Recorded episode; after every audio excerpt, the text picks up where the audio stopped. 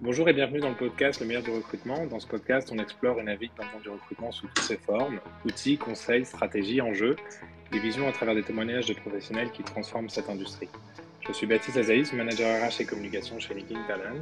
Merci à vous et à Amandine Grelier, notre invitée d'aujourd'hui. Bonjour Amandine, comment ça va?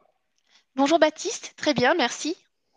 C'est un plaisir de t'avoir aujourd'hui. Euh, je crois que tous nos auditeurs seront extrêmement contents de t'écouter. Je crois que tu as beaucoup de choses à, partager au vu de ton parcours.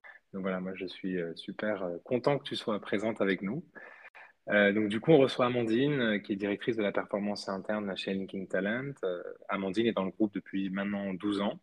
Euh, Linking Talent, souvenez-vous, c'est un groupe de recrutement multispécialisé qui compte 14 pôles d'expertise et maintenant 230 et bientôt 240 collaborateurs. Hein. Je crois que quand j'avais commencé ce podcast il y a quelques mois, euh, on devait être 150. Donc euh, voilà, c'est une belle preuve de cette hyper croissance. Aujourd'hui, avec Amandine, nous allons parler de recrutement, mais surtout de performance à travers le partage de conseils, d'outils et de techniques que les entreprises, les équipes et les collaborateurs peuvent mettre en place pour être au top de leur performance et de comment aussi continuer à grandir tout en maintenant la barre haute. Euh, je crois que c'est quelque chose aussi, Amandine, que, que tu pourras partager. Et on va aussi parler d'expérience client et candidat, de management et, comme, comme dans, la plupart des échanges aussi, s'imaginer comment sera le recrutement et pourquoi pas la performance en 2030. Est-ce qu'on aura d'autres outils et comment les entreprises peuvent, peuvent s'adapter? Euh, ce que je te propose, Amandine, c'est que, euh, que tu puisses te présenter aux auditeurs oui, avec plaisir. Euh, parfait, c'est parti. Donc moi, c'est Amandine, Amandine Grelier. Comme tu l'as si bien dit, je fais partie du groupe donc depuis 2010. J'ai une formation initiale en lettres. Euh, je voulais être prof, euh, mais j'ai changé d'avis. j'ai continué par une école de commerce avec une spécialisation en management de l'hôtellerie internationale. Puis je suis repartie vers l'université avec un master de RH et j'ai donc rejoint à l'époque PayJob en tant que jeune diplômée. Je, sortais de master RH. j'ai développé donc mon activité sur PayJob en tant que consultante junior, senior, puis manager, avec mmh donc huit années sur PayJob Île-de-France, où on pourra peut-être en reparler si on a l'occasion. j'ai toujours travaillé plus ou moins à distance. j'ai managé, j'ai formé des juniors, des moins juniors. Et donc en 2019, euh, Joseph et Chloé, euh, nos dirigeants, ont eu la volonté euh, de lancer de nouvelles marques, de nouvelles activités pour pouvoir déployer le modèle PayJob qui fonctionnait, qui performait sur d'autres métiers. je me suis vue donc avoir l'opportunité de lancer Legal HR Talent. J'ai également donc fait la direction par intérim de talents commerciaux avant de sortir complètement de la production en 2020, début 2020, euh, donc j'ai rendu mon périmètre, mes candidats, mes clients, j'ai transmis tous mes comptes pour devenir directrice de la performance interne. Donc c'est un titre qui peut paraître presque un peu pompeux, il y a beaucoup de choses derrière, mais en tout cas c'est un titre qui correspond bien au quotidien et à ce pourquoi je suis là. Voilà pour mon ben parcours dans les grandes lignes. Euh, sinon, d'un point de vue perso, euh, j'ai vécu euh, à l'étranger, entre la France métropolitaine et Dom-Tom. j'ai vécu une belle partie de ma vie à l'île de la Réunion avant de rejoindre Montpellier pour mes mmh études, mon premier job. et maintenant, dans le sud-ouest, grâce au 100% télétravail, j'ai pu donc profiter de cette autonomie, de cette mobilité pour rester au sein du groupe tout en me rapprochant de ma mmh famille dans un cadre personnel. Voilà. C'est super ça. C'est vraiment ce qu'on en parlait avec Joseph dans, l'ancien podcast, dans le dernier podcast. On se rend compte, on, ne se rend pas compte à quel point euh, les gens qui sont en 100% de télétravail ont de la chance parce que tu as vraiment ce côté euh, de pouvoir vivre là où tu veux, euh, d'une certaine manière, de ne pas devoir attendre la retraite pour aller vivre là où tu le souhaites et, de le faire bah, dès, le, plus jeune âge. Quoi. Donc c'est vrai que c'est une chance et je pense que tu en es une belle, une belle démonstration là où tu habites. Oui. Oui, oui, j'ai connu le 100% présentiel, le bureau, le télétravail euh, mixte et partiel. On faisait du télétravail hein, même avant le Covid euh, chez Linking Talent.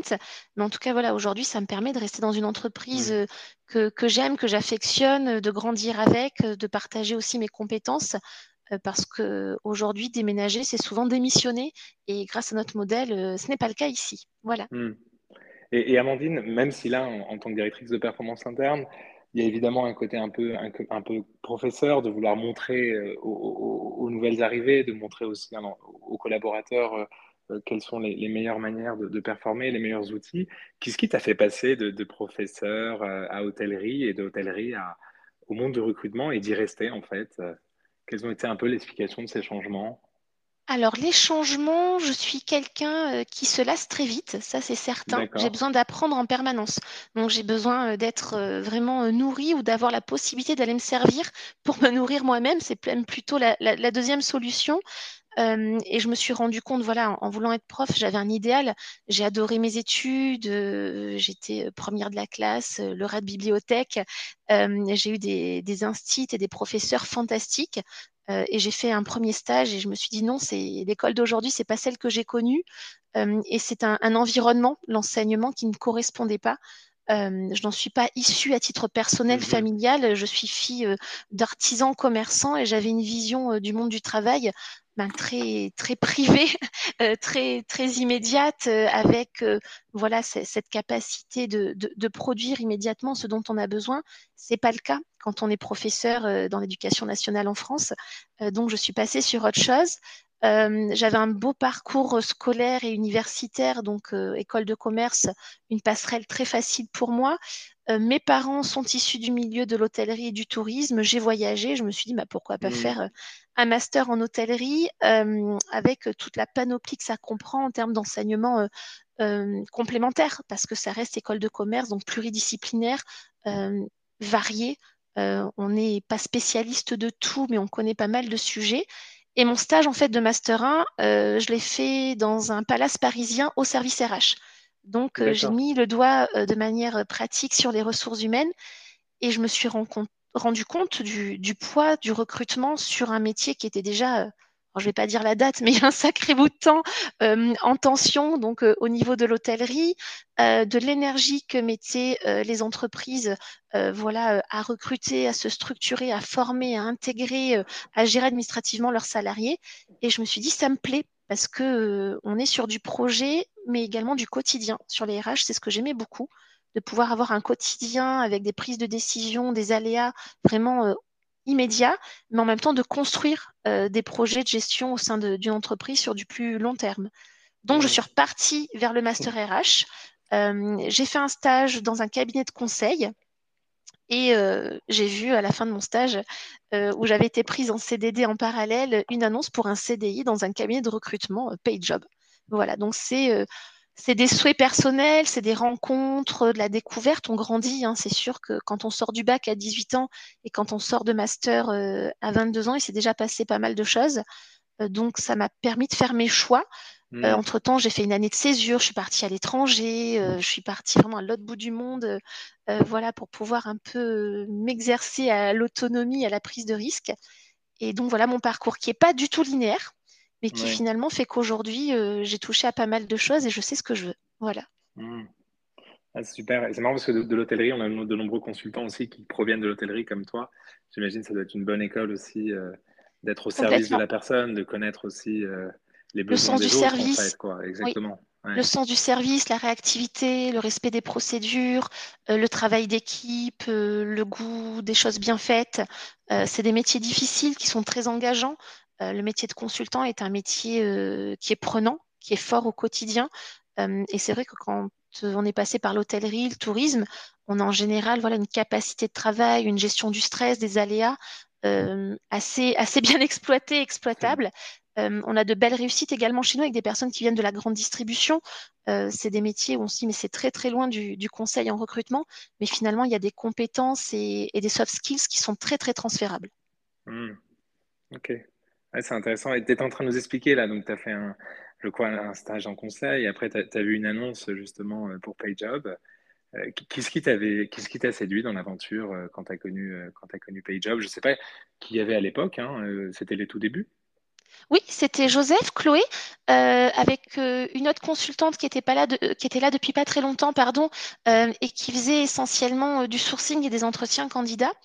Donc, moi, j'étais la première consultante recrutée vraiment pour gérer l'émission de A à Z. Voilà, donc c'était vraiment les tout débuts. Euh, alors, ce qui m'a plu déjà, c'était le positionnement paye. Euh, je venais d'une formation RH, euh, j'avais fait de la paye pendant mes stages et je mmh. me disais, c'est bien en fait. Mmh. de, voilà, je maîtrise le métier. Alors, j'avais fait un stage, une formation RH. Hein, les, gestionnaires, les responsables paye qui nous écoutent sauront qu'on maîtrise pas la paye, mais je savais de quoi je parlais. Voilà, quand on parlait de variables de paie, de contrat de travail, de déclaration, à l'époque, c'était encore la DADS et toutes ces choses-là. Ça m'était pas du tout inconnu ça me laissait un pied toujours dans les RH. Euh, et je ne sais pas, je me suis dit très vite, c'est bien quand même de, pouvoir au quotidien euh, travailler que sur les mêmes profils. Je vais pouvoir rapidement être experte. J'avais senti ça. Euh, et puis j'étais jeune diplômée, je répondais à pas mal d'annonces. Joseph m'a appelé le jour même après que j'ai eu fait candidature. Donc déjà, j'ai découvert cette réactivité. Euh, c'était un lundi de mmh. mémoire, j'ai dû répondre le lundi à 11h, il m'a appelé euh, à 14h, on se rencontrait le mercredi euh, et, le, et le soir même ou le lendemain matin, j'avais ma réponse. donc ça a été une annonce ben, bien amenée qui m'a plu sur des métiers qui m'intéressaient, une réactivité dans le process de mmh. recrutement qui m'a rassurée, une réponse claire. Euh, un entretien qui avait été très ouvert avec Joseph, Chloé, où on s'était dit les choses par rapport à mon, euh, à mon profil, ce que j'avais fait, mes projets, mes projets personnels, ce que eux ils envisageaient également euh, comme développement d'entreprise. Et je me suis dit let's go, voilà. Et puis petite entreprise, petite boîte portée par ces deux dirigeants fondateurs. ça me ramenait complètement à ma vie personnelle, mes parents, artisans, commerçants qui ont pris des mmh. risques toute leur vie. Et j'avais envie d'être dans ce type de structure en me disant, ben, je vais pouvoir être euh, à l'origine de, quelque chose, sans savoir que ça allait super bien fonctionner. Mais en tout cas, de me dire, euh, je pars euh, voilà, de quelque chose qui fonctionne déjà pas mal. je serai la deuxième salariée, la première consultante salariée à temps plein.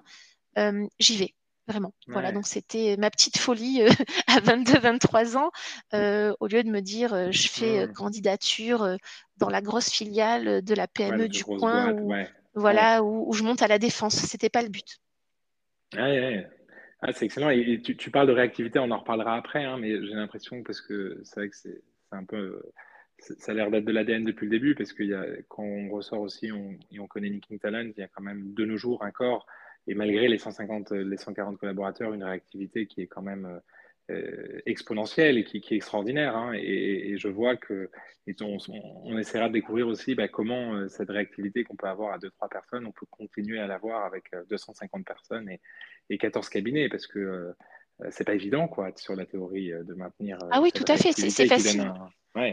Oui, c'est facile d'aller vite quand on est 3, quand on est 40, 80, 120 et 210, 220, 240, comme on va l'être à la fin du mois. C'est une toute autre organisation, mais je pense que voilà notre modèle fonctionne. Euh, on le déploie, on l'adapte, on a su prendre euh, les devants en termes de technologie. Euh, on est très exigeant en interne sur nos process, notre cahier des charges et ce que j'appelle notre ADN, on mmh. travaille au succès sans exclusivité, donc il faut que même moi aujourd'hui sur une fonction support où je suis, je sois alignée avec le quotidien des consultants et des opérationnels que j'accompagne, c'est-à-dire que travaille parfois presque à la minute près pour être le premier à répondre à un client. Mmh. Nous, c'est pareil, il faut qu'on puisse leur donner des réponses rapidement mmh. pour qu'ils soient, voilà, qu'ils soient aidés, accompagnés, qu'ils aient une réponse, qu'ils soient débloqués, qu'ils puissent se positionner sur une prise de décision. Donc, on essaye, malgré le développement des équipes et la création de, de, relais managériaux, de, de, strates hiérarchiques, parce que même mmh. si chez nous, il y a beaucoup de proximité, on crée des strates hiérarchiques pour permettre l'accompagnement de tous, mais que chacun ait ce réflexe de dire j'ai une demande, je la traite rapidement. Je ne sais pas la traiter, j'en accuse au moins réception, je dis pourquoi et j'accompagne. Mmh. Ok.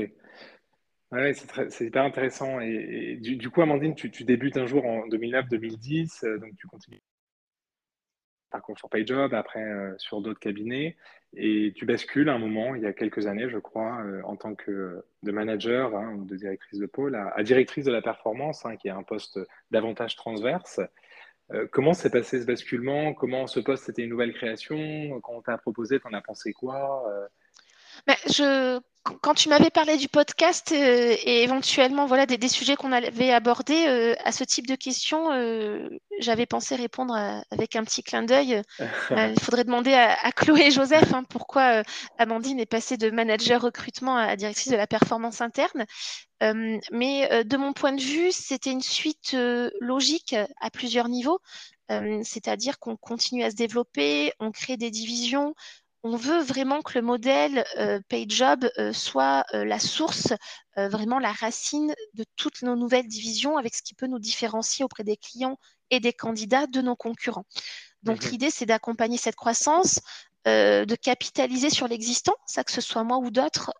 Joseph et Chloé ont toujours donné la priorité euh, au recrutement, à l'évolution, à la mobilité interne. Avant d'aller chercher ailleurs, euh, on essaye de voir si on n'a pas la compétence euh, en interne pour faire bouger les lignes. Je, je, suis un peu la, la, la, gardienne et si j'ose dire le, le, rhinocéros des process dans l'entreprise. Même quand on n'était pas nombreux, voilà, je faisais partie de, de, ceux qui étaient très attachés aux process, aux mmh. Et j'ai toujours compris finalement que le process est au service du business. Et donc j'ai une adhésion complète. Hein, je suis attachée à l'entreprise. et comme je disais, j'ai besoin d'évoluer. Je suis arrivée junior, je suis passée senior, manager. j'ai traité des sujets un peu connexes avec, avec l'équipe lorsque j'étais sur PayJob. Euh, j'ai lancé les Chart Talent, euh, j'ai eu un bébé, deux bébés, euh, mmh. j'ai fait la, direction par intérim de talents commerciaux. et finalement, voilà, c'était de se dire, j'ai fait mes preuves comme consultante et comme manager. J'ai des choses à partager. Joseph et Chloé me proposent le poste. C'est vraiment eux qui m'ont proposé. Hein. Je ne suis pas allée le chercher. je n'y avais pas pensé. et l'idée, c'était de répondre voilà, aux, aux besoins entre moi, mon envie d'évoluer et le besoin de pouvoir euh, partager, accompagner cette croissance euh, et de pouvoir, moi, personnellement, continuer professionnellement à me développer, faire autre mmh. chose sans avoir à chercher un job ailleurs aussi. Hein. c'est hyper intéressant de se dire qu'on peut rester dans une entreprise plusieurs années et passer de poste en poste, euh, de passer d'un poste en prod à un poste de management, une fonction transverse. C'était un beau challenge. La prod te manque pas trop? Ça va? Ah, ça manque pas, mais euh, j'ai toujours les yeux qui pétillent quand euh, mes managers, mes consultants me disent ah, j'ai rentré un super compte, euh, je vais faire des placements. j'ai le, j'ai un pincement au cœur quand ils ont des refus de, de propositions et quand ils ont un candidat qui leur fait faux bon. j'ai toujours cette, oui, ce, ce, quotidien de, de, les voir réussir, d'être avec eux dans, dans le même bateau. Des fois, oui, ça manque. Euh, et puis, je suis, je suis contente quand je vois qu'un ancien de mes comptes est bien repris, qu'il existe toujours plusieurs années après mon départ euh, de la prod. Euh, mais voilà, j'ai plaisir à faire backup de certains consultants ou managers quand ils sont en congé et de prendre leurs appels clients, de relancer un candidat. Ça, ça permet également, au-delà du plaisir, de rester près du, du métier de la prod, parce que c'est bien de parler performance interne, parler process, bonnes pratiques, euh, mais former des gens sur un métier qu'on a fait euh, pendant mmh. dix ans, mais que j'ai arrêté il y a trois ans, ça me permet également euh, de rester au plus près de la réalité. Ouais. Pour, pour, pour, pour que les auditeurs, hein, parce que quand on parle de backup, c'est tout simplement aussi expliquer que nous, pour, pour assurer la continuité du service auprès des clients et des candidats, et aussi pour assurer le temps de repos des collaborateurs, qui est vraiment une vraie déconnexion, on a mis en place justement les backups et qui est une personne qui prend le relais d'un portefeuille ou, d'un nombre d'actions euh, auprès d'un autre bah, du collaborateur qui justement part en vacances pour que tout puisse bien continuer et que euh, cette personne aussi puisse bien déconnecter. Et c'est une, des valeurs auxquelles nous croyons fort et qui fonctionne très bien chez LinkedIn Talent. Tout à fait. Continuer de servir clients et candidats, même pendant les périodes de congé, faire vivre nos portefeuilles mm. clients euh, et être présent pour, euh, pour tout le monde et que nos consultants puissent partir sereins euh, en congé sans se dire qu'est-ce qui va se passer en mon absence, est-ce qu'on va continuer à travailler avec mes clients, est-ce que je vais pas passer à côté d'une opportunité? Donc c'est vraiment important pour nous mm. d'avoir cette continuité tout en ayant la déconnexion. Donc effectivement, backup, c'est le remplaçant pendant les congés. Voilà et revenir avec ce luxe de ne pas avoir 1000 mails à lire de tes trois semaines de vacances et commencer ta semaine au bout de trois jours et, d'avoir euh, d'avoir d'une certaine manière que les mails les plus importants. C'est quand même un, un super luxe. Hein. ça, on devrait les mettre dans, comme, fait comme avantage dans, notre, marque employeur, le système de backup. En votre absence, vos mails seront traités, priorisés et classés pour votre retour. Effectivement, on pourrait le mettre presque sur nos, nos annonces et fiches de poste. et du coup, avant de, continuer sur la partie, euh, sur la partie euh, Linking Talent, sur la partie performance interne, une dernière question par rapport à, Amandine. Euh, tu me parles, moi je me souviens, tu parles souvent de, tes parents. J'ai l'impression que c'est des, forts référents en toi. Hein. tu en as parlé aussi par rapport au type de, boulot qu'ils faisaient et ce qui te rapprochait aussi par rapport à eux. Je, trouverais intéressant que tu nous dises un peu plus, que tu puisses partager, si tu le souhaites, hein, ce qu'ils t'ont apporté pour toi le long de ta vie. Alors, pas mal de choses. Euh, eux, ils ont eu de la chance. Il paraît que j'ai pas fait de crise d'adolescence, donc c'était sympa.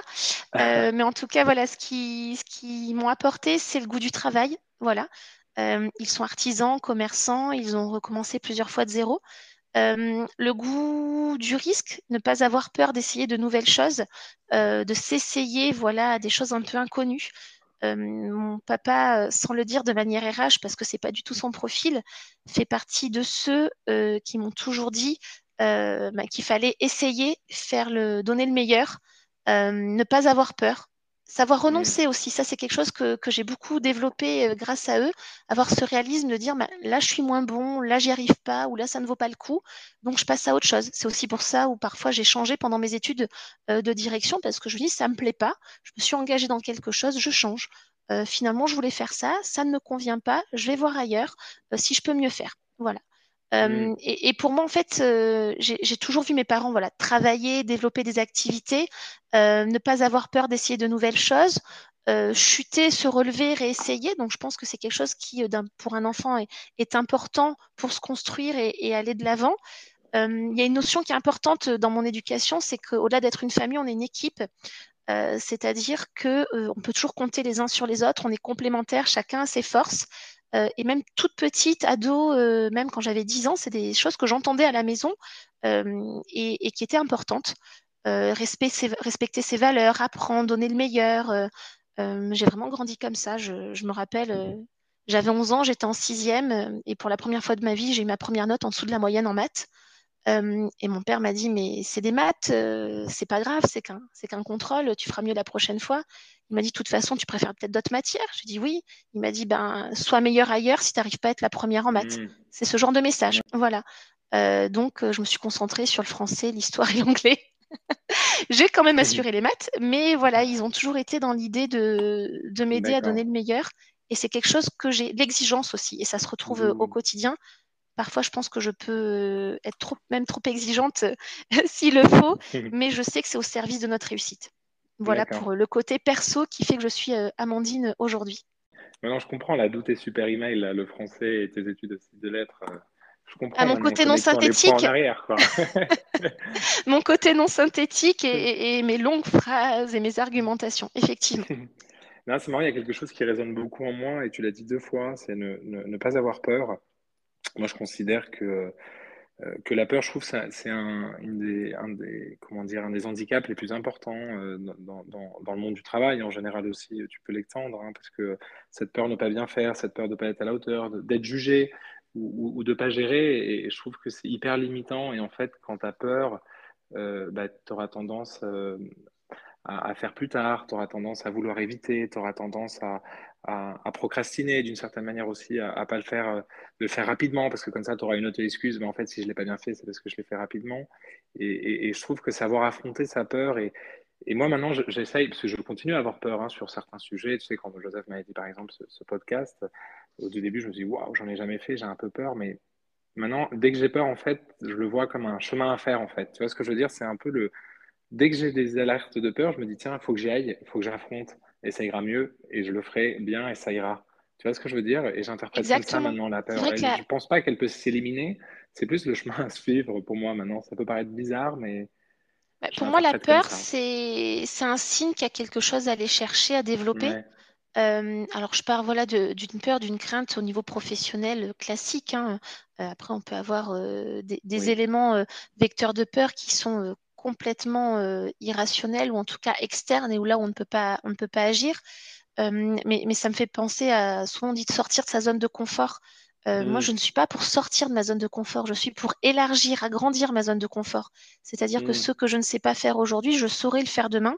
et le dire aussi. Et donc, dans, dans les au-delà des peurs, c'est oser, c'est essayer et puis lever la main, demander. Ben, je ne sais pas faire. Comment on fait? Ok, j'ai envie, explique-moi.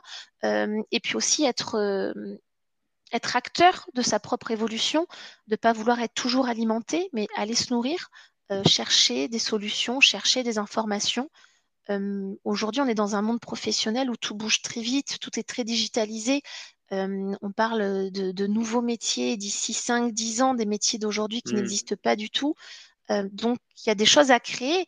Et, et pour créer, on part de zéro, on part de l'inconnu, on part de constats de choses qui ne fonctionnent pas.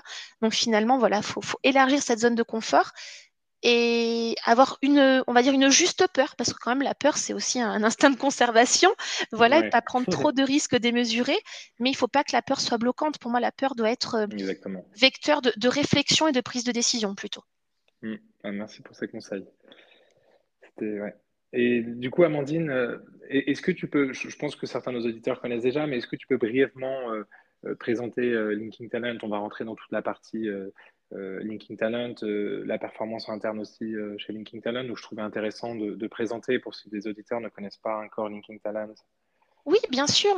Linking Talent, c'est un groupe de, un groupe de recrutement, pardon, cabinet de recrutement multispécialisé.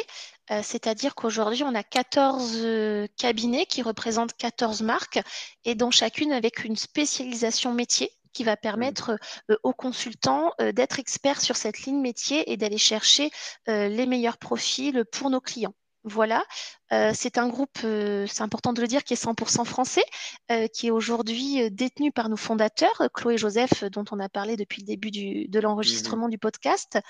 Euh, ce qui peut nous différencier un peu de la concurrence, c'est ce goût euh, de l'innovation et de la qualité.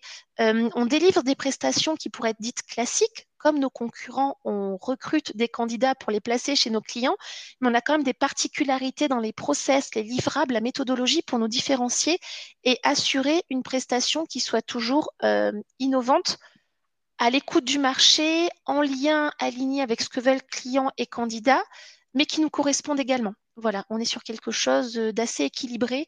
Euh, on est sur une relation tripartite, euh, telle que son nom l'indique, tripartite équilibrée. Euh, mmh. et donc, cette multispécialisation, aujourd'hui, c'est vraiment notre axe de développement de faire qu'un consultant qui recrute un profil en ADV n'est pas le même que celui qui va vous recruter un chef de secteur dans l'agroalimentaire ou un assistant juridique. Mmh. D'accord. Et au vu des chiffres et de l'évolution, évidemment, c'est un positionnement qui, semble marcher. Hein. On, ne grandit pas de, 3 à 240 personnes euh, sans positionnement euh, voulu ni perçu de l'autre côté par du côté client. Donc, euh, ça montre que ça marche. Et je voulais savoir, toi, comment tu avais vécu personnellement cette évolution en 10 ans d'une entreprise qui passe d'un cabinet à 14 cabinets, de 3 collaborateurs à 230, où j'imagine les modes de fonctionnement, les modes de travail, les, liens aussi euh, auprès de la direction peut-être changent. Je voulais savoir comment tu l'avais vécu, toi, euh, personnellement, ce changement. Alors positivement, vu que je suis euh, là avec toi en train de t'enregistrer et que je suis toujours là, voilà, effectivement, ça s'est passé de manière quand même assez, assez douce, souple. C'est-à-dire que, Joseph et Chloé, de, dans mon analyse, hein, j'en ai pas mmh forcément discuté avec eux en direct de manière très, très fine. J'ai toujours eu le sentiment qu'ils ont voulu de toute façon construire les choses les unes après les autres. Et quand quelque chose est bien installé, sécurisé, on a les épaules, l'épaisseur et la solidité pour aller plus loin. Donc déjà, il n'y a jamais eu, à mon sens, de prise de risque, en tout cas ressenti comme salarié de mon côté, euh, de prise de risque inconsidérée. Euh, je me suis jamais sentie euh, en danger dans une situation, on dit mais qu'est-ce qui se passe, qu'est-ce qu'on fait, est-ce qu'on va dans la bonne direction? Non, c'est ou si c'est arrivé, ça a dû durer euh, quelques heures, le temps d'en échanger avec eux pour qu'ils puissent préciser les choses. Parfois, c'est allé trop vite ou trop fort. Ça, c'est vrai. Euh, il y a eu des moments où ben, on a lancé de nouvelles idées, des positionnements, on utilise de nouveaux outils. C'est comme tout, comme dans chaque entreprise, dans chaque métier. on a beau tout prévoir, tout anticiper, étudier, auditer, former. quand on met les mains dedans, ça se passe pas forcément comme cela était prévu. Par contre, voilà, je trouve que même si parfois il y a eu des doutes ou des désaccords, on a toujours su apprendre des aléas, que ce soit moi individuellement par rapport à ma direction ou aux équipes, que ce soit nous, le, groupe par rapport au marché. on est très humble par rapport à ça, c'est-à-dire qu'on sait rétro-pédaler, on sait changer notre fusil d'épaule, prendre une nouvelle décision, apprendre des écueils rencontrés pour pouvoir grandir.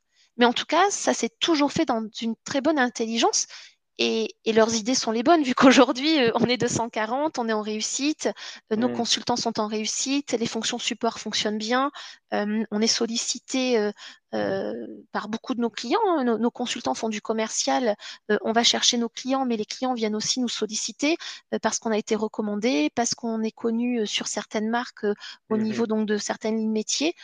Donc effectivement, on peut dire que ça s'est bien passé. Au niveau de tout ce qui est méthode de travail, ça a évolué, mais comme toute entreprise aussi, euh, voilà, on s'est euh, hyper digitalisé, on est hyper connecté, euh, on a fluidifié un maximum de, nos process. On, on, questionne nos pratiques, on questionne nos process pour les changer, les faire évoluer. mais par contre, c'est vrai que je pense qu'on est une entreprise qui investit beaucoup sur les outils, qui investit fort également sur les fonctions support. Euh, c'est parfois, je sais, un frein dans certains cabinets de recrutement. On recrute des consultants, des consultants euh, pour pouvoir produire euh, et générer de la valeur, du business. Mais aujourd'hui, on a quand même la chance chez Linking Talent d'avoir une équipe siège très bien staffée, autant en volume qu'en qualité. Voilà. Et, Amandine, pendant cette, pendant cette croissance, hein, se crée évidemment le, ton, ton département, le département de performance interne, hein, j'imagine, pour garantir aussi euh, cet axe de qualité euh, qui était euh, dans vos valeurs initiales. comment, comment tu décrirais la performance interne chez LinkedIn Talent? Quel est votre rôle en fait? Alors, la performance interne, pour moi, c'est de faire notre maximum pour transmettre notre ADN, transmettre nos process et déployer notre modèle. C'est vraiment ça. Euh, c'est le goût pour la qualité, c'est aider les gens à savoir prioriser, décider, euh, pouvoir se remettre même en question, poser des questions. Euh, et finalement, le, la fonction de, performance interne, elle est au service du business, au service de la réussite de nos consultants, de la satisfaction des clients et des candidats. Donc, c'est vraiment arriver par l'intermédiaire de notre modèle à être un collectif au service de l'individuel. Euh, je m'explique plus précisément, le métier de consultant est un métier relativement solitaire. Le consultant a son portefeuille client, est en lien direct avec les candidats. Euh, un consultant va avoir parfois des, juniors, peut être manager, mais finalement, euh, un consultant ne travaille que très rarement à plusieurs sur un même besoin, comme un projet ou un travail d'équipe dans une entreprise classique. Donc nous, notre but, c'est de faire que sur un métier qui est très solitaire, un métier qui est en perpétuelle évolution, euh, un métier qu'on exerce chez nous euh, en full remote, donc en 100% télétravail, de mettre à disposition des, consultants et des opérationnels tous les moyens, qu'ils soient techniques dans les outils, la formation et mmh, l'accompagnement euh, sur le long terme, pour leur permettre de bien faire le job, tout simplement. Et, comment est-ce que, comment est que vous pilotez cette performance C'est-à-dire quels outils ou indicateurs vous utilisez pour te dire, bah, tiens, par rapport à ce que je demande, hein, ou par rapport à, je sais pas, à l'exigence qu'on a, ou par rapport à un rythme qu'on a, euh, comment est-ce que tu sais que tu es, sur, euh, es sur le bon chemin ou que tu es dans les bons ratios en fait? Un consultant, lorsqu'il nous rejoint euh, au bout de, quelques jours, va être en échange avec son manager pour définir un prévisionnel annuel. donc un prévisionnel, c'est la marge, le chiffre d'affaires qu'il doit générer sur 12 mois. et finalement, on en parlera peut-être un peu plus tard, ça fait partie et c'est l'un des seuls KPI qu'on a chez nous. ensuite, on va reposer notre accompagnement la formation et bien sûr l'évaluation, l'audit, voir si ça fonctionne, euh, sur des outils qui sont aussi bien quantitatifs que qualitatifs. Euh, c'est-à-dire qu'on va regarder de manière brute les chiffres d'un consultant, euh, on va regarder son chiffre d'affaires, mais on va également regarder ce qu'il a mis en œuvre pour arriver où il en est ou ce qu'il a fait et qui fait qu'il n'en est pas où il devrait être. Voilà. Mmh. Euh, donc les actions menées, le chemin qu'il a emprunté, euh, on va auditer, on va échanger de manière plus ou moins formelle. Euh, dans la performance interne, il y a quand même un grand axe de communication, c'est-à-dire nous, en tant que direction, passer des messages aux managers qui vont également, eux, les déployer auprès des consultants. Et donc, ça va se faire par l'intermédiaire d'échanges formels, individuels ou collectifs, d'ateliers, de rappels de bonnes pratiques, c'est vraiment quelque chose chez nous qui se construit et qui va s'adapter en fonction des périodes et des cibles. Derrière cible, je vais parler des profils de nos consultants. on ne va pas accompagner un consultant senior comme un junior, on ne va pas accompagner un consultant comme un recruteur de talent, ni quelqu'un qui sort d'études comme quelqu'un qui est en reconversion et qui a peut-être 15 ans de plus qu'un junior et un bagage professionnel. Donc, c'est très important pour nous d'avoir la capacité au niveau de la direction de nous adapter à nos mmh. collaborateurs et d'accompagner les managers dans cette vision. Parce que souvent, euh, on dit à un manager quel est votre style managérial? Euh, moi, j'ai envie de dire, on a autant de styles managériaux que, de manager. Voilà, aujourd'hui, on ne peut pas se dire je fais comme ça et pas autrement. Donc, ça fait partie voilà, de, la, de la performance chez nous. Euh, mais on a, voilà, on a des indicateurs, on a des repères, des bornes, et on peut dire ça va, ça va pas. mais le coup près ne tombe pas de manière sèche. On est plutôt sur un accompagnement, un suivi régulier pour pouvoir anticiper les difficultés. Mais ce qui est intéressant, c'est peut-être de, rentrer en détail de ces KPI intermédiaires dont tu parles, hein, parce qu'évidemment, il y a un grand débat sur les KPI, s'ils viennent servir, de servir. Il y a beaucoup de, groupes dans le recrutement qui ont des KPI de moyens, c'est-à-dire appeler tel et tel euh, candidat, appeler telle et telle personne. Nous, on est plus, comme tu dis, dans un, dans un chiffre d'affaires final. Mais est-ce que tu ne crois pas que le point intermédiaire euh, peut être intéressant dans le sens, comme peut-être que tu disais, pour des nouveaux collaborateurs, pour accompagner? C'est-à-dire que, in fine, la facturation, euh, c'est euh, parce que j'ai fait tel appel, parce que j'ai vu tel et tel candidat, et donc, un peu comme dans un funnel sur le long terme, tu peux te dire, bon, bah, grâce à ces actions, j'ai arrivé à ça. Je m'imagine un peu comme un, comme un marathon, tu vois, tu veux, te, tu veux en faire un bon bah YOLO, tu t'entraînes comme tu veux, ou non, tiens, je vais faire parfois des fractionnés, parfois ça, et voilà, est-ce que ça peut aussi, est-ce que des KPI intermédiaires, d'une certaine manière, peuvent venir servir euh, certains types de collaborateurs, comme tu disais, c'est peut-être très individuel dans hein, la réponse. oui, c'est exactement ça. C'est-à-dire que nous, on n'a pas institutionnalisé, formalisé mmh. des KPI où il faut euh, envoyer X CV par semaine, rencontrer euh, X candidats, tout arrêter le mardi après-midi pour faire une session commerciale et derrière ne rien faire d'autre parce que c'est le moment où on a décidé que tout le monde doit prendre son téléphone. on est sur de la personnalisation. Et donc, on a des profils chez nous très variés. Euh, des seniors, des juniors, des gens qui viennent du métier, euh, qui étaient donc chez nos concurrents, d'autres qui ont fait le métier à leur compte, d'autres qui étaient recruteurs en entreprise, certains qui viennent, ben, comme on le disait, euh, de métiers de service, de la grande distribution, de l'hôtellerie, de l'immobilier. On a vraiment des profils très distincts et c'est là qu'il y a le rôle du manager, c'est-à-dire de pouvoir identifier quels vont être les moyens à mettre en œuvre pour mettre son, son, collaborateur sur les bons rails et le rassurer. Parce que le KPI, souvent, on casse euh, un peu dessus en disant c'est pas possible, les KPI, c'est contraignant, c'est étouffant, mmh. euh, c'est que du chiffre. Mais finalement, le KPI, moi, je le vois aussi comme une borne, c'est un repère mmh, et ça permet d'être sur le bon chemin. Donc, aujourd'hui, euh, ce qui est important, c'est de savoir ben, ce qu'on attend, de comment on utilise pour moi les KPI. on les minimise, ça c'est certain chez nous. mais par contre, certains sont utiles et libres vraiment à chaque manager mmh. ben, de voir avec euh, ses managers de se mettre d'accord sur des objectifs euh, et des KPI quotidiens, hebdo, mensuels, en attendant qu'il ait pris sa routine et ses repères euh, automatiques. c'est hyper intéressant ce côté personnalisé en fait, une hyper spécialisation euh, qu'on a aussi à travers les cabinets aussi. Euh, Exactement. Parce qu'on ne peut pas attendre la même chose de chaque consultant. On a des divisions différentes, on a des niveaux de maturité différents, mm. on a des régions d'intervention différentes où les viviers d'emploi, les viviers commerciaux ne sont pas les mêmes. Euh, donc c'est important de, de, faire du sur-mesure. C'est du full télétravail quand même chez LinkedIn Talent. Hein. Ces 200 collaborateurs sont en full télétravail.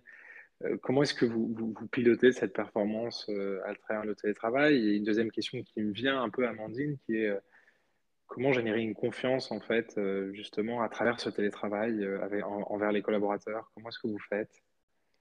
Alors, je vais commencer par cette, deuxième question. partir sur le, postulat d'une confiance réciproque, déjà. Mmh partir sur l'idée que le télétravail n'est pas un vecteur euh, qui va venir euh, déstabiliser la relation managériale, la relation au travail.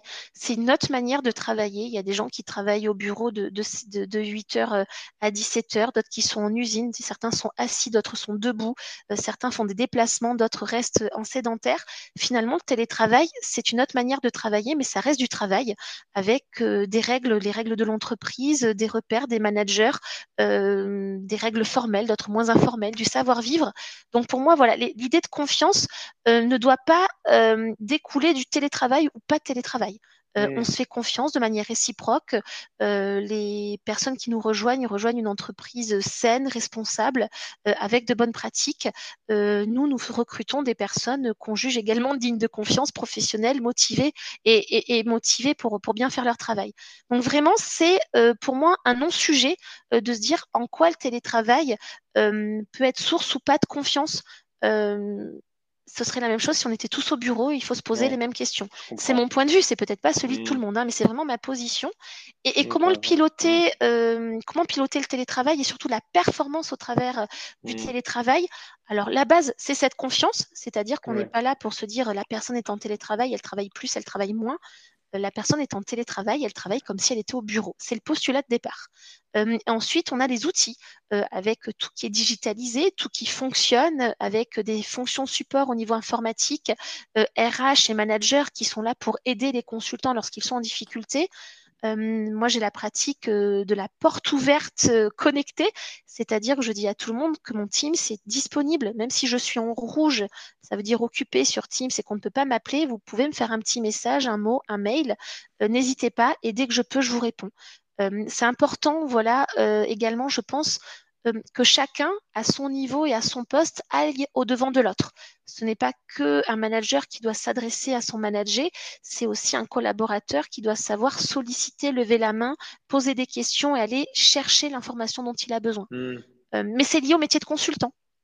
voilà, c'est un métier également où il faut euh, ne pas avoir les deux pieds dans le même sabot, il faut oser avancer, être force de proposition et, et s'autogérer, c'est vraiment important. Donc hmm. voilà, on va, on va au devant des autres, Bien sûr, on check, on audite, euh, on pose des questions, on partage, on remonte des informations, euh, on transmet. Euh, c'est voilà, c'est des mots clés qui sont importants, mais qui font qu'aujourd'hui on arrive à piloter la performance à travers donc le télétravail.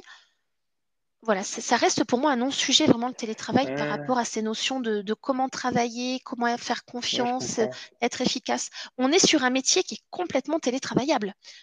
Contrairement à d'autres métiers, on a cette chance euh, donc si ça pose question, euh, c'est que c'est peut-être lié à des sujets plus personnels, des positionnements, euh, du relationnel dont certains peuvent avoir besoin et qui s'entendent très très bien, mais qui normalement ne sont pas des freins à l'activité. Mmh. Amandine, tu parles beaucoup de, confiance hein, comme socle. Qu'est-ce qui pour toi provoque la confiance? Qu'est-ce qui la génère? Oui, la transparence et puis euh, faire confiance euh, de zéro, c'est-à-dire que dès le départ, on fait confiance. Euh, moi, je fais pas. Voilà, c'est vraiment le postulat. je fais partie des personnes qui pensent qu'on qu'on entretient la confiance, on ne crée pas la confiance, c'est-à-dire qu'on fait confiance euh, on, est, on est serein dès le départ, euh, on est en sécurité réciproque, euh, on est content d'être là, on est professionnel et finalement on va l'entretenir. Par contre, il y a des éléments qui peuvent venir voilà, l'entamer, l'entacher. mais je ne pourrais pas dire comment on crée la confiance parce que moi je fais partie des personnes qui donnent leur confiance dès le départ et ensuite je vois. Ah, ça me paraît bien, ça me paraît moins fatigant aussi émotionnellement, je trouve, de partir du postulat, de se dire ok, je te la donne et, ça se construit et ça se travaille que, que, d'avoir cette méfiance qui peut mettre des barrières, euh, in fine, euh, Tout à fait. des problématiques. quoi. Voilà, d'un point de vue moral euh, et charge, on, peut parfois être plus déçu, prendre les choses de manière plus personnelle parce qu'on a donné sa confiance. Mais voilà, mm. je, pense que moi, de, du haut de, de, mon âge que je ne partagerai pas, j'ai je pense avoir eu plus raison de donner ma confiance de manière euh, vraiment euh, automatique que d'aller la chercher. Voilà, j'ai mmh. beaucoup plus été euh, rassurée dans la joie et l'enthousiasme que dans la déception. Mmh. ok, ok. Et la gestion de la performance et, de la connaissance, j'imagine ça n'a rien à voir en étant 80 collaborateurs que 240. Hein. C'est-à-dire que j'imagine il y a deux ans, un, un lundi 5 septembre, vous avez quoi, deux, trois collaborateurs, tu pouvais toi-même faire des formations pendant quelques heures. Là, il y en a 22, je euh, je sais pas, 25 qui sont arrivés, 16 qui arrivent dans quelques semaines. Euh, bah, l'enjeu est complètement différent. Je voulais comprendre avec toi un peu quelles étaient les, les grandes lignes, les grands enjeux bah, de la gestion de la performance et de la connaissance euh, en étant autant, quoi. Oui, mais c'est une question qu'on s'est posée euh, assez rapidement. Euh, on a, on a, on a commencé dès 2020 avec notre grande phase de croissance à mettre en place des formations un peu collectives, c'est-à-dire que jusqu'en 2020, 2019 plutôt, lorsqu'on recrutait un, un, recruteur, un, un, recruté, pardon, un nouveau collaborateur était formé directement sur le terrain, sur le tas, comme on dit, par son manager. Voilà. Je suis consultant junior, je suis auprès d'un consultant senior ou d'un manager, il va m'apprendre le métier. Euh, c'était notre, voilà, notre manière de faire un peu en one-to-one. Euh, dès fin 2019, début 2020, dans cet objectif de forte croissance, euh, on a mis en place des formations. Alors, on était déjà à distance, même avant le, Covid. Mmh. Donc, on a créé des sessions de formation en live à plusieurs, avec des référents, des anciens, des managers, des personnes expertes sur leur sujet, qui animaient des heures, des journées, demi-journées sur des thématiques pour pouvoir en une semaine partager le maximum de nos connaissances et pratiques auprès des nouveau. Ça, c'est faisable effectivement euh, quand on n'est pas très nombreux, c'est faisable quand il n'y a pas trop de monde en même temps, mais ensuite il a fallu trouver euh, d'autres modes de fonctionnement. On est parti sur de l'e-learning.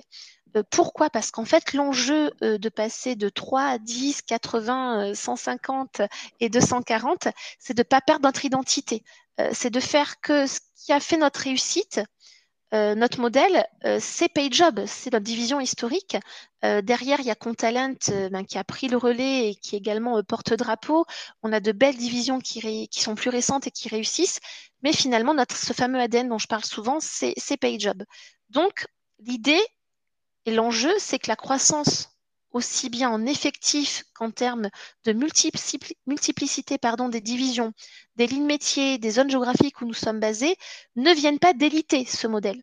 Parce que plus on est nombreux, plus on est différent, ben, plus il y a un risque, on va dire, de, délitement de, cet ADN. Hmm. Donc, euh, les freins, euh, on n'en a pas eu. On est plutôt, je pense, dans une optique euh, au sein de l'équipe de direction de chercher des solutions et d'anticiper. C'est-à-dire que moi, j'ai pour habitude de dire que les freins, c'est surtout ceux qu'on se met nous-mêmes euh, parce qu'on a peur, parce qu'on n'ose pas, parce qu'on ne cherche pas. Euh, on a cherché des solutions, on a anticipé. Euh, les recrutements, ça ne se fait pas du jour au lendemain. On sait quand on a 20, 30, 40 personnes qui vont arriver sur un laps de temps, on s'organise. Ça a parfois été très serré en termes de, timing, mais on a fait ce qu'il fallait pour passer l'obstacle et vraiment passer par-dessus et aller très loin. Il n'y a, vraiment, mmh. a vraiment pas de, de difficulté. Euh, les freins, voilà, les freins, ça va être cette peur, ça va être se dire, mais je vais peut-être plus vite que les moyens que j'ai, mais finalement, chez nous, non. Moi, à mon niveau, sur mon périmètre d'intervention, euh, j'ai toujours eu les moyens euh, pour pouvoir mettre en place ce qu'il fallait être mis en place avec des prises de décision rapides de la part de, mmh. de, notre direction, des budgets alloués pour développer des outils, des recrutements faits pour dégager du temps ou créer de nouvelles fonctions pour répondre à des besoins internes. D'accord. C'est mmh, de manière un peu idéaliste, j'ai envie de dire que on est en perpétuelle recherche de solutions, dans l'anticipation, on est vraiment dans la proactivité et on essaie d'être en minimum dans, dans la résolution de, de problèmes qu'on aurait subis et en réaction. L'idée, c'est mmh. de toujours aller plus loin. Ouais. Ah, je te comprends et justement, j'allais te poser ces questions sur, euh, sur les freins parce que, en tout cas, sur le papier, tu as l'impression que tu te dis, je euh, je sais pas, par exemple, un point sur la rigueur ou un point sur une amélioration à faire euh, dans les comptes rendus tu t'imagines à 10 euh, en, visio, peut-être, ça n'a peut-être rien à voir qu'à 240 en visio. Oui, tout à fait. On a ces relais managériaux, euh, c'est-à-dire passe des messages systématiques à chaque personne qui arrive chez nous. Elle a son parcours d'intégration, son e-learning, elle a accès euh, à, notre mode d'emploi, euh, donc qui est notre bibliothèque de process. Euh, mais ensuite, c'est le rôle du manager d'accompagner au quotidien et de faire des piqûres de rappel et de dire voilà ce qui fonctionne, ce qui fonctionne pas, voilà comment on fait et puis de toute façon, tout n'est pas parfait. on a des consultants qui intègrent rapidement des process, d'autres moins bien. On peut avoir des périodes d'activité en tant que consultant ou recruteur de talent où on est moins dans les process parce qu'on est rattrapé par l'activité du quotidien. Ça, c'est comme tous les métiers. Quand on a une charge de travail très importante, parfois, ben, c'est moins dans la dentelle, mais le manager est là pour aider, pour alerter. Le consultant doit lever la main et dire j'ai besoin d'aide. Mmh. Euh, j'ai trop de boulot ou voilà, j'ai besoin de compétences en plus. Euh, et on est là pour, pour accompagner Et en général, c'est des périodes un peu de, de, frottement, d'échauffement, mais qui durent très peu parce qu'en quelques jours, on trouve des solutions. D'accord, ok. Ok, ok. Et toi, Amandine, en plus de la, d'être responsable, directrice de la performance interne, euh, tu chapeautes aussi des divisions, c'est ça? Arrives à... Je voulais savoir comment tu arrives à trouver le temps, l'équilibre avec autant de casquettes. Je... Alors oui, c'est vrai, j'accompagne plusieurs divisions, je manage directement des seniors ou, des managers eux-mêmes. alors comment je trouve le temps J'ai quand même l'avantage d'être là depuis 12 ans. C'est-à-dire que euh, j'ai un niveau de connaissance de l'entreprise, des process, euh, j'en suis imprégnée. Donc il y a des choses qui sont très faciles, qui coulent de source pour moi, alors qu'elles sont un vrai apprentissage pour d'autres. Donc mmh, pour ça, pour moi, j'ai pas de, voilà, c'est un vrai avantage concurrentiel interne parce que voilà, j'ai suivi, voilà, j'ai suivi toute cette évolution. Euh, J'arrive pas aujourd'hui dans une entreprise de 240 que je ne connais pas euh, où je devrais faire ce job. C'est sûr euh, que j'ai grandi. Mais voilà, je suis convaincu que tu as des petits conseils aussi de, de, productivité, de comment tu travailles qui peuvent être hyper intéressants pour les auditeurs. Oui, alors je, je, prends beaucoup de notes pendant que je fais des choses, c'est-à-dire qu'en entretien, je prends des notes, j'attends pas d'avoir terminé un rendez-vous pour le coucher sur papier. Euh, je ne reporte rien, ça c'est certain. Euh, les gens qui travaillent avec moi voient que je reporte très rarement. Euh, mmh. Et j'envoie voilà, j'envoie beaucoup de mails, je passe des messages. et en, en bonne pratique, alors pas personnel, mais finalement entreprise, il y a le télétravail, on gagne du temps quand même. voilà, euh, j'ai pas à aller au travail, je suis directement chez moi, je peux faire des pauses quand je veux. Euh, ça me permet de, de m'organiser, d'avoir des moments de, de, plus grande productivité. Euh, en termes d'organisation, également, vraiment, je me fais beaucoup de plages horaires de créneaux, c'est-à-dire que j'ai des créneaux pour mes rendez-vous, pour des créneaux de travail où je dis, ben, je ne prends ouais qu'un point interne et bosser sur mon dossier. Ok. Euh, être en capacité, je pense, de dire non. C'est-à-dire qu'il y a des moments où je dis je ne peux pas ou je ne peux pas tout de suite. Vous me demandez ça, ce sera sous tel délai. Euh, et c'est ce qu'on demande aussi aux consultants et aux recruteurs de talents de faire, c'est dire bah, je ne suis pas en capacité de faire immédiatement, ou si je fais immédiatement, ce ne sera pas fait de la meilleure des façons. Mmh. Donc je passe mon tour ou on attend un peu. J'ai besoin d'aide. Est-ce que quelqu'un peut m'aider sur ce sujet? Voilà, il y a, quelques semaines, ben, tu m'as aidé avec une autre personne de l'équipe sur le, un sujet interne. Euh, il y a mmh. quelqu'un qui t'a rejoint, qui a repris une partie de, mes missions également. Donc au fur et à mmh. mesure, ben, on s'étoffe euh, et, on délègue. Je pense aussi qu'il faut savoir dire non, savoir déléguer. Euh, et par contre aussi se remettre en question. Voilà. On est une entreprise où on travaille beaucoup, ça c'est certain. On a une culture du travail. Euh, on n'est pas dans le présentéisme, mais on, travaille, ça c'est certain. Ouais. C'est sûr que c'est tout un apprentissage aussi de savoir dire non parce qu'au début, on a peur, on a l'impression qu'on ne sait pas trop gérer ou qu'on ne sait pas gérer la pression ou beaucoup de projets en même temps. Et en fait, euh, je pense que c'est pour moi une preuve de, professionnalisme. Hein. Moi, je me souviens, une fois, j'avais une call avec quelqu'un de programmé, j'étais arrivé 10 minutes en retard. Et, il m'avait dit, écoute, euh, tu es arrivé en retard, moi malheureusement, j'ai pas le temps, on avait un créneau d'une demi-heure, je vais pas avoir le temps en 20 minutes de t'expliquer ça, on refait ça à un autre moment. je me suis dit, waouh, il, subit pas en fait les autres. et, moi, j'aurais fait ça, bon allez, on fait ça en 15 minutes, il n'y a pas de problème et tout. Et je me suis dit, en fait, quand tu es rigoureux euh, envers toi-même, tu peux l'être envers les autres et savoir dire non, c'est une force en fait. Je, trouvais ça. Euh, mais c'est pas évident d'y arriver. Oui, et puis savoir dire qu'on ne sait pas, savoir dire que c'est n'est pas notre domaine, euh, savoir s'excuser aussi. Je pense que c'est quelque chose d'important dans l'entreprise. Il y, y, a beaucoup de personnes qui ont, qui ont du mal à, à dire, même je me suis trompée, j'ai eu tort. Euh, on a beau être là ou depuis longtemps, être manager, être expert sur son domaine, on a tous des failles. Euh, et moi, actuellement, par exemple, je, je m'énerve moi-même. Ça fait 15 jours où je suis souvent pile à l'heure, presque en retard, euh, et, où j'enchaîne parce qu'on a une très forte charge de mmh. travail et on est en pleine voilà, période d'intégration avec un mois de septembre où on a près de 50 personnes qui nous rejoignent. Euh, mais systématiquement, même si j'ai que 30 secondes, une minute de retard, j'ai excusez-moi ou excuse-moi parce que c'est en interne et on se tutoie. Euh, et je dis pourquoi. Voilà. Euh, j'ai beau être moi le manager de certains, on n'a pas à m'attendre, ce n'est pas normal. Voilà, donc ça, ça fait partie de, du savoir-vivre en entreprise, de savoir dire non, de savoir dire qu'on ne sait pas, de savoir lever la main, de savoir partager aussi. C'est important dans nos métiers de ne pas garder l'information pour soi, mais de la partager, de la déployer. Parce que c'est pas en gardant tout pour soi. Oui, on est expert, on est le mmh. meilleur, tant mieux. Mais finalement, le but, je pense, de, l'entreprise et, du manager, là, je parle avec ma casquette de manager, bah, c'est de faire que nos managers soient aussi bons que nous très rapidement et nous dépassent et nous apprennent des choses dans un délai raisonnable. Voilà. Mmh. Et, Amandine, niveau organisation, là, tu, tu as parlé de plusieurs points, mais euh, niveau de ce que tu dois faire dans la journée, ce que tu dois faire dans la semaine, un peu ta, ta, to do, ta, liste d'actions, comment tu la gères? Parce qu'en fait, comme un consultant, j'imagine, euh, tu reçois des appels à droite à gauche, des Teams, des emails, euh, des choses qui arrivent le jour le jour, des choses à, arbitrer. Euh, et j'imagine, tu vois, une personne qui a mis une post-it autour de son ordi parce que tout ça apparaît et, parce qu'il n'y a pas de savoir dire non et de prioriser et de prendre son temps, ou de la personne aussi euh, qui a sa to-do et qui la rajoute et qui sait arbitrer et choisir et prioriser. Toi, tu fais comment euh, pour, pour bien organiser ce que tu as à faire et ce que tu dois faire avec une vision au quotidien et à la semaine alors j'ai plusieurs supports, j'ai quelques post-it parce que j'aime bien les couleurs, les fluos et soulignés en rouge. Ça c'est mon côté scolaire, voilà. Euh, mais c'est minime. Hein. Là, je, là en direct, je regarde mon bureau, j'ai trois post-it, dont un où il y a une info perso. donc j'ai deux post-it pro sur mon, sur mon bureau. Euh, j'ai un cahier parce que je suis quand même euh, vraiment scolaire pour certaines choses et j'aime bien écrire. mais sinon, j'ai des créneaux, j'ai des notes et des rappels dans Outlook sur mon PC pour pas mal de choses j'ai aussi un tableau blanc derrière moi, voilà. Et l'objectif, mon tableau blanc, c'est qu'il soit le plus blanc possible. Voilà. Donc je marque, j'efface, je marque, j'efface.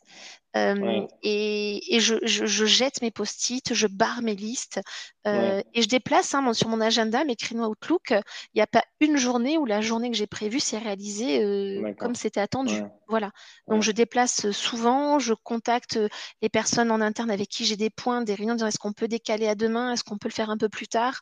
je réponds aussi à leurs demandes en ce sens, hein, c'est-à-dire comment on mmh. me dit, ben tiens, on avait prévu un point, est-ce qu'on peut l'avancer, le décaler, j'ai autre chose qui tombe j'ai pas le sentiment d'avoir une organisation euh, très spécifique, c'est du bon sens. Par contre, effectivement, il y a l'incompressible, c'est-à-dire que dans ma to-do, il y a l'incompressible de la journée. Ça, ça doit être fait. Voilà. Et je fais ce qu'il faut pour que ce soit fait.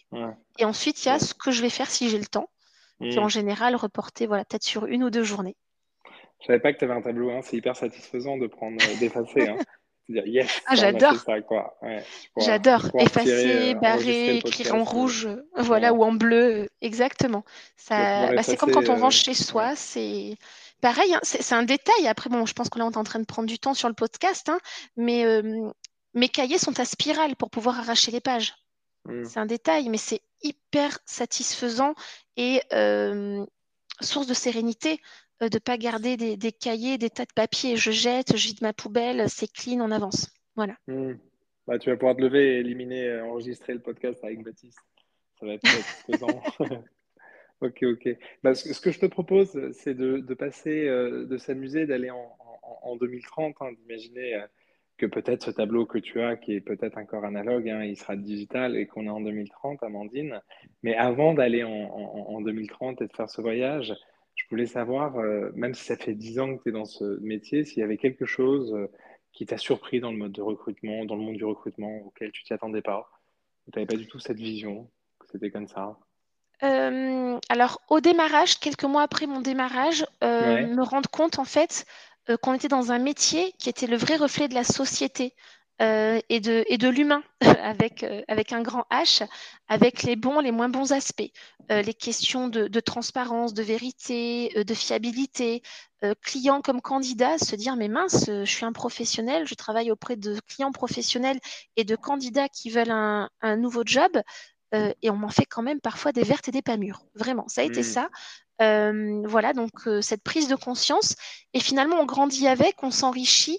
Et, ce qui m'a surpris, bah, c'était de se dire que c'était vraiment pas plus mal et que cela allait me permettre bah, de, bien connaître, de comprendre les besoins de chacun, parce qu'une société est un collectif social et un individu est un, est un être social, et il faut arriver à faire matcher les deux. Voilà, donc c'était mmh. vraiment ça.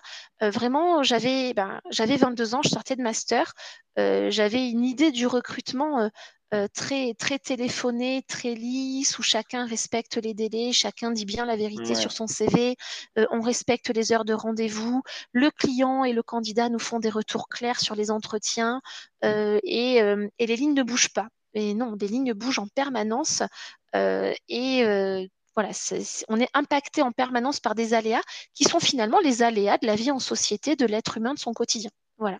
Mmh. Donc finalement, tout ça est très formateur. Euh, pour en tirer le meilleur, comme à chaque fois, c'est de se dire que tous ces aléas, ce qui peut nous surprendre, bah, il faut les intégrer, s'en imprégner pour pouvoir, au fil des mois et des années, anticiper, avoir un coup d'avance. C'est vraiment euh, important.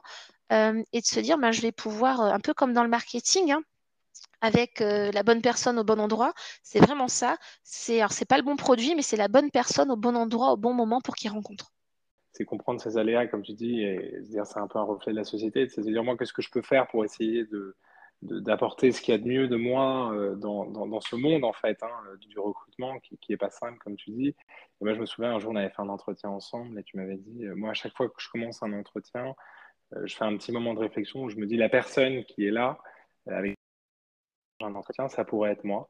Et, et, moi depuis que j'ai écouté ça je réplique parce que d'une certaine manière ça te met en ça te rappelle ce côté de respect qu'il faut avoir envers l'autre en permanence. Et, je pense que d'avoir vu toi aussi ça, ça t'a permis aussi de te dire, bon, bah tiens, je vais apporter ma graine, je vais essayer de faire que, euh, à ma petite échelle ou grande échelle, là, parce que tu peux faire répliquer aussi ça au sein du groupe, bah, que les choses se passent comme ça. Et je pense que c'est hyper positif, euh, du coup, pour, la société, nos clients et les candidats, quoi. Oui, et ça c'est un point très important. Ce que, ce que j'avais partagé, c'est je pense dans le métier du recrutement, on le voit sur les, sur les réseaux sociaux professionnels sur LinkedIn avec les mauvaises expériences clients, candidats, les gens qui se plaignent des process de recrutement. Je pense que le, la règle de base, c'est de se dire à chacun, aujourd'hui, je suis de ce côté du bureau, mais demain, je peux être de l'autre. Aujourd'hui, c'est moi le recruté, et demain, je serai recruteur. Qu'est-ce que j'attends d'un recruté? Aujourd'hui, c'est moi le recruteur, mais pour être recruteur, je suis salarié d'une entreprise qui m'a recruté et demain, je peux de nouveau passer sur le marché du travail. Donc, c'est très important d'avoir cette, euh, cette vulnérabilité en tête et cette humilité pour rester à sa place avoir un respect réciproque. Ouais, je pense que ça va être la phrase résumée de mon post LinkedIn, ça. Merci, Amantina. C'est super. Avec plaisir. Et du coup, donc là, on est en 2030. Euh, ça fait quand même 10 ans euh, que, que tu connais ce, ce milieu. Comment tu, Comment tu t'imagines que le recrutement va évoluer en 2030 Alors moi, c'est vraiment, je pense qu'il y a beaucoup de choses au niveau des outils de l'intelligence artificielle euh, qui nous apportent, qui nous font gagner du temps. Euh, voilà, moi l'idée c'est qu'il y ait toujours plus d'innovation au niveau vraiment de voilà, de l'intelligence artificielle, des outils, de l'automatisation sur euh, tout ce qui va permettre euh, aux interlocuteurs, aux parties prenantes, donc euh, entreprises finales, candidats, jeunes diplômés comme cabinet de recrutement et consultants, se concentrer sur leur plus-value, ce qu'ils peuvent amener, l'analyse de l'humain, l'analyse du besoin qui ne peut pas forcément être à 100% complètement automatisé. Il y aura toujours des, aspects, des petits grains de sel et des petites touches de piment qui vont faire qu'on a besoin d'un humain euh, derrière un outil pour pouvoir euh, l'exploiter au mieux. Euh, je pense que ce qui est important également, c'est de, maintenir l'équilibre entre, dans la relation candidat-entreprise. Ce dont on parlait à l'instant, avec, euh, voilà, moi je vois des posts sur LinkedIn, des expériences candidats ou, recruteurs qui me désolent. Et je me dis, mais c'est pas possible euh, qu'il y ait des gens qui osent mmh. faire ça ou qui ne font pas ça. Et donc voilà, je pense qu'il y a un vrai travail à faire sur développer, maintenir l'équilibre et rester sur un rapport gagnant-gagnant entre partenaires. Mmh les entreprises aujourd'hui, et vont devoir l'être de plus en plus, sont très à l'écoute du marché, du vivier, euh, de ce qu'on dit, nous, en tant que cabinet de recrutement, à nos candidats et nos clients, en leur disant voilà quelle est la réalité du marché, voilà comment vous devez vous positionner, voilà la décision vers laquelle j'ai envie de vous amener, parce que c'est le meilleur pour vous. Euh, et cette relation de confiance, pour moi, doit perdurer. je n'ai pas peur du recrutement de 2030.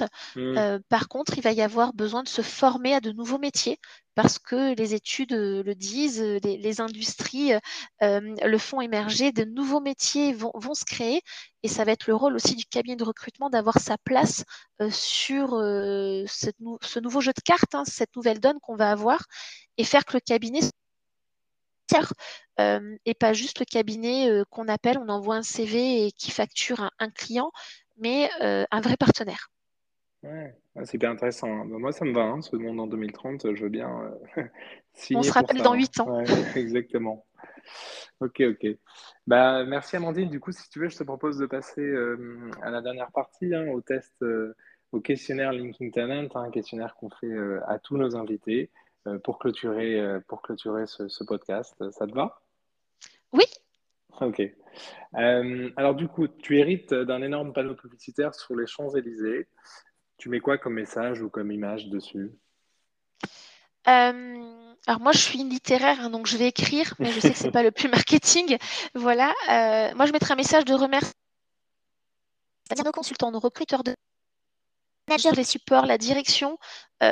Chacun fait sa part et contribue à la réussite. Euh, donc c'est vraiment, c'est Hmm, pas, c'est pas pour faire joli, c'est pas pour faire plaisir, c'est c'est vraiment sincère. Euh, je pense qu'on a toute notre petite pierre à mettre pour que le groupe réussisse. Par contre, je pense que j'essaye de garder une bonne partie du panneau pour mettre l'adresse mail de mes consultants pour que les candidats envoient des CV. S'il vous plaît, faites candidature, on a besoin de CV. Voilà. Excellent. Euh, si tu peux remonter le temps et parler à Amandine qui avait 22, euh, 23 ans, euh, qui débute sa carrière, euh, quel conseil tu lui donnerais? Qu'est-ce que tu lui dirais? Je lui dirais, euh, t'en fais pas, ça va bien se passer. Voilà. Euh, et je lui dirais surtout, mais qu'est-ce que tu as bien fait d'aller sur la PEC ce lundi d'octobre 2010 en faire candidature chez PayJob. Voilà. Excellent. Tu as un, un livre ou une BD à recommander à nos auditeurs? Oui, alors cette, cette question, comme deux, trois autres, je l'avais préparée, hein, tu, tu m'avais prévenu. Euh, J'étais une très, très grande lectrice. Euh, je le suis moins parce que je suis maman d'un tout petit. Voilà. Et donc, le soir, euh, des fois, on pose le cerveau et, et on lit pas forcément. Mais il y a un auteur que j'ai découvert toute petite qui m'avait pas plu et à l'adolescence qui m'a plu. C'était Saint-Exupéry. Hmm, Quand, voilà, quand j'ai lu son, son, son premier livre avec Le Petit Prince, je me suis dit, mais qu'est-ce que ouais, c'est? et j'ai pas du tout accroché. Par contre, à, l'adolescence, j'ai lu Terre des Hommes, j'ai adoré. Et c'est un livre qui reste très très présent, euh, que j'ai proposé à, à, ma, à, ma, fille de 10 ans et qui n'a pas encore accroché, mais je pense que dans 2-3 ans, peut-être ça viendra. J'ai adoré parce que c'est un recueil, euh, c'est entre l'essai, l'autobiographie. Euh, je l'ai lu jeune, hein, j'étais au collège, euh, je l'ai relu plusieurs fois depuis. Et c'est un livre, je trouve, qu'on peut lire plusieurs fois dans sa vie au travers ben, de, de, notre prisme de maturité. Euh, c'est un livre qui apaise, euh, qui, est un, qui est une démonstration euh, d'humanisme euh, et qui permet voilà, de, de, faire le pas entre la réalité et l'espoir. C'est un très beau livre. Hmm. Tu as une, une, musique à recommander? Alors ça dépend si je suis au travail ou pas. Hmm. voilà. Euh, si je suis dans ma voiture avec les enfants, même si ma fille de 10 ans n'est pas d'accord, euh, ou à titre perso, je suis euh, une vraie fan des Red Hot Chili Peppers. Voilà. Donc je les écoute depuis toute, toute adolescente et, et j'adore. Ou sinon, j'écoute énormément de classiques, donc c'est un peu le grand écart également, mais au boulot. Voilà, donc au travail, euh, j'ai souvent, souvent de la musique classique en fond sonore en me mettant sur une radio en ligne euh, pour, voilà, pour travailler. Je coupe bien évidemment quand je suis en podcast, en visio, en réunion ou en entretien, mais quand je travaille sur des dossiers, de la réflexion, de la rédaction, de l'analyse, j'ai de la musique classique. Mmh, ok. Merci pour, pour, cette, pour ton, cette recommandation. Comment te suivre et être en contact avec toi, Amandine, si on a des auditeurs qui veulent t'écrire? Sur LinkedIn, Amandine, Amandine Grelier, voilà, vous me rajoutez. Euh, je, je, je, je n'accepte pas tout le monde, je regarde qui me rajoute quand même avant de valider. Je fais partie de ces personnes-là, mais j'ai un, une, une, marge d'acceptation très étendue. Voilà, ne vous inquiétez pas. Allez, rajoutez-moi, je dirai oui. Ok, bah écoute, euh, bah c'est bon pour moi, Amandine. Hein. Euh, merci beaucoup. Ça a été un, plaisir d'échanger avec toi. Ça a été une heure et, dix minutes de pur plaisir, de, plein d'échanges, de, plein de bonnes pratiques, de plein de conseils. Et, je, tenais à, te remercier déjà d'avoir d'avoir accepté cette invitation, d'avoir pris le temps de, et, de partager en ce moment. Merci à toi, Baptiste, de, m'avoir donné l'occasion voilà, de, partager, euh, d'échanger. J'espère que j'ai pas été trop bavarde et, que ça pourra voilà, donner l'envie euh, à certains euh, ben, de nous rejoindre, de découvrir ce métier ou de le comprendre, hein, d'être dans vos métiers actuels, mais de comprendre un peu ce qu'il y a derrière un cabinet de recrutement et comment on peut travailler voilà, sur des outils et des aspects de performance, d'organisation. Voilà, donc merci beaucoup. merci pour ce moment d'échange qui permet aussi de sortir la tête du guidon. Mmh. J'en suis convaincu que, que, les auditeurs se seront très reconnaissants. Et, merci à toi, Amandine. Et merci beaucoup, Amandine. Hein. merci à toi à nouveau. Et je vous invite aussi au prochain épisode. Et, merci à vous d'être restés jusqu'à la fin. Au revoir. Merci et hâte d'écouter mes prochains collègues en podcast. Au revoir. Merci à tous. Merci, Amandine.